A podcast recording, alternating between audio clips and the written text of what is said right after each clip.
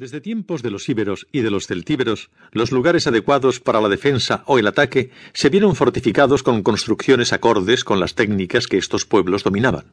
Pero al evolucionar la poliorcética o arte militar, las construcciones militares fueron adquiriendo una nueva fisonomía. La palabra castellum, de la que se deriva castillo, es un diminutivo de castrum, el asentamiento militar romano por excelencia. En principio tuvieron carácter temporal y fueron instrumentos de ataque más que de defensa. Pero en su forma definitiva, el castillo es producto de la Edad Media como reducto y morada de los señores feudales. Durante esa época se conjugan en estas construcciones lo cultural, lo artístico y lo histórico.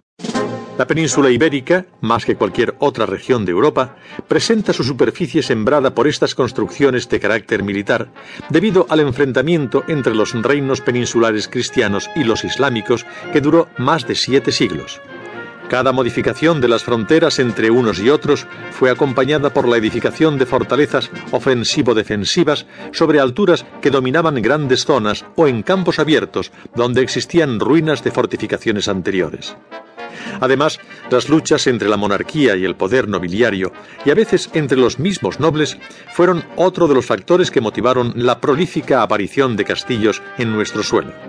Según cálculos que parecen modestos, pues en realidad no hubo población ni risco de valor estratégico que en la Edad Media no estuviera fortificado, se evaluaron en más de 10.000 los castillos que existieron a través de los siglos en la península ibérica pero castillos puros, dejando de lado las ciudades y pueblos amurallados, hay catalogados actualmente más de 2.000.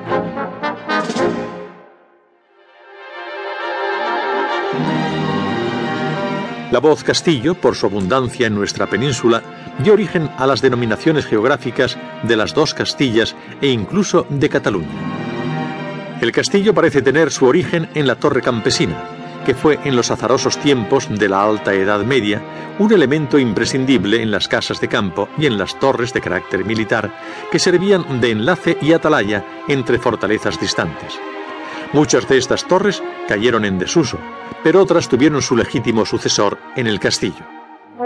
La Alta Edad Media no había conocido otras defensas militares que los reducidos recintos de las antiguas ciudadelas romanas, construidos a finales del siglo III, al desencadenarse la primera oleada de las invasiones bárbaras. Pero, una vez que se recuperó la tranquilidad, estos reductos defensivos fueron utilizados como cantera para otras nuevas construcciones. No obstante, en algunos puntos estratégicos y en las fronteras de los condados y reinos se edificaron simples torres de madera para vigilancia. Mas, dada su ligereza y combustibilidad, la mayor parte desaparecieron en el siglo X, a excepción de las situadas en los lugares más favorables que se convirtieron en los castillos medievales. En la época románica y ya en el siglo XI aparecieron los primeros castillos de piedra.